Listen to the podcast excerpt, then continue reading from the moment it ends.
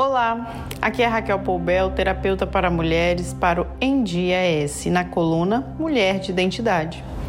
Intimidade demais no casal é saudável? Ou tem limites para desrespeito? Bom, quando você começou seu relacionamento, você lembra como conheceu seu marido?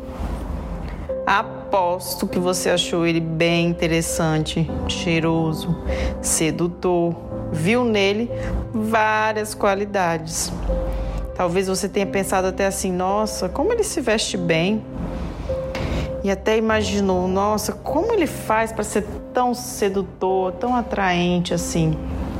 Eu imagino que ele também tenha pensado a mesma coisa na época, vendo você assim, tão sensual, bonita, atraente, com cheiro inebriante.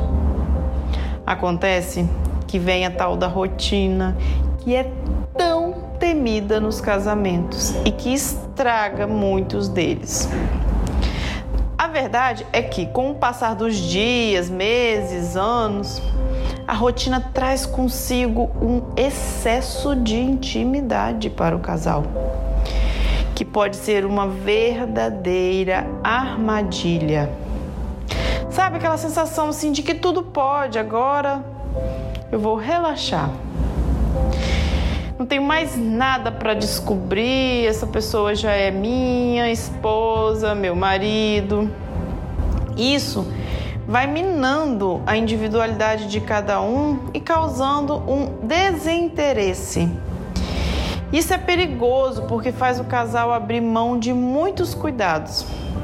Quando ainda o casal está namorando, é, vemos aquele cuidado até exagerado, buscando agradar a todo momento. Tudo é feito pensando para agradar o outro.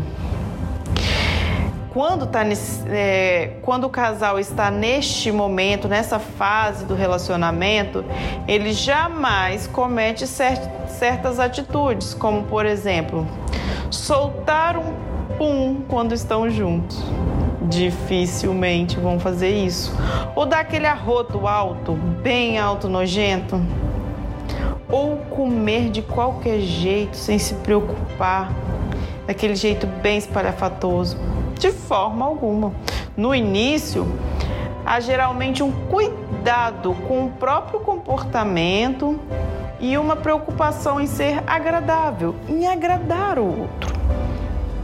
Quando vem o excesso de intimidade, o casal até vai perdendo os limites do respeito. Já não se importa mais porque acha que o homem ou a mulher tem que aguentar todos os tipos de excessos, simplesmente por já serem casados. Matam a arte da conquista. Sabe? Não tem interesse mais em conquistar porque aquela pessoa convive diariamente. Chegam ao ponto de deixarem até os cuidados físicos de higiene de lado.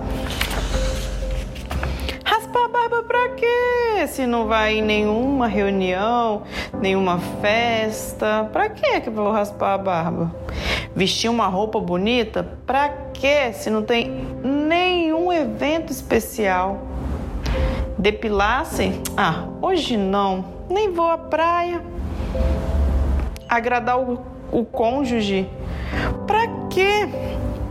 Se hoje em dia parece até algo bobo e nem é tão interessante assim. E esse excesso de intimidade acaba gerando cenas desagradáveis que realmente fazem um perder o interesse no outro. É importante olhar para o outro com o interesse de conquistá-lo, sempre, não importa quantos anos de casados estejam. E não confundir intimidade do casal, que é uma coisa boa, com falta de cuidado e desleixo. Se você já está casado ou casada há anos, que tal você olhar para o lado e lembrar como se conheceram, como que foi? pensar em como foi o despertar do interesse, sabe? Como foi assim que vocês se relacionaram no começo e pensar o quanto isso pode ser ainda muito bom. O que você acha de refletir os pontos onde vocês se perderam e que podem ser melhorados para melhorar o relacionamento de vocês hoje? E se você fizer algo diferente hoje? Criar uma surpresinha, algo como antigamente.